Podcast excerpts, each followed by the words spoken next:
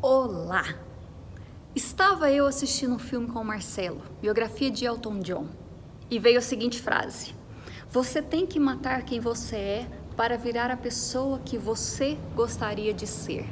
Eu e ele olhamos um para o outro e já falamos: Uau, é isso mesmo! E aí já recordamos de João 12, 24, que diz assim: em verdade, em verdade vos asseguro que se o grão de trigo não cair na terra e não morrer, permanecerá ele só, mas se morrer, produzirá muito fruto. E aí eu estive pensando nisso, meu Deus, é exatamente isso.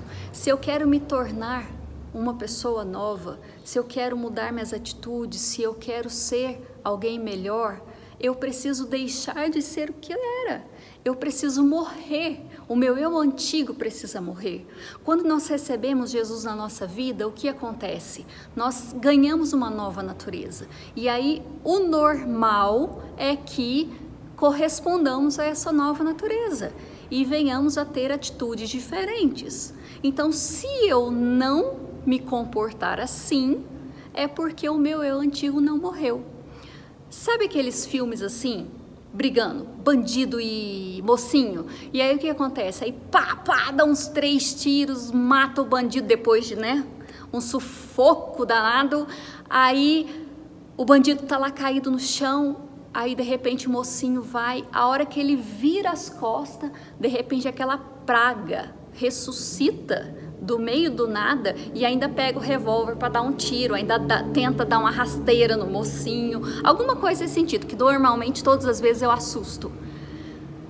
E eu falei assim: o nosso eu antigo é exatamente esse bandido, porque a gente mata essa praga e de repente, dependendo de alguma situação, aparece o nosso eu antigo com velhas atitudes, com um jeito ruim para lidar com a situação. Aí eu falei assim: temos que ser serial killer de nós mesmos. Os nossos eus, o nosso eu antigo, ele precisa morrer. Temos que matar ele várias vezes, porque é o trem duro de matar.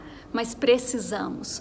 Por quê? Porque queremos ser novas pessoas, novas criaturas em Deus. Queremos ter atitudes condizentes com o nosso Pai. Se uma criança que tem convivido um tempo com uma família, ela pode nem ser um filho biológico, mesmo adotado. Marcelo sempre falou isso. Mas se a criança vem convivendo com aquela família, ela recebe os ensinamentos, recebe o jeito, recebe a tradição, recebe tudo daquela família, ela começa a se comportar de acordo com aquela nova família que ela está vivendo. E assim temos que ser.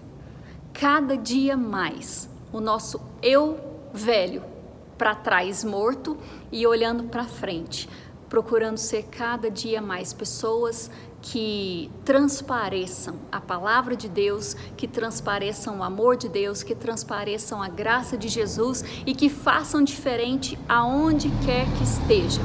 Seja por atitudes, seja por reações, que sejamos diferentes, que você possa abençoar aonde você estiver, que você possa fazer a diferença e que as pessoas olhem para você e falem assim: nossa, eu que te conheci lá atrás, eu vejo que você mudou. Ou seja, mate o seu eu antigo, seja um serial killer de você mesmo e renasça para aquilo que Deus tem para você.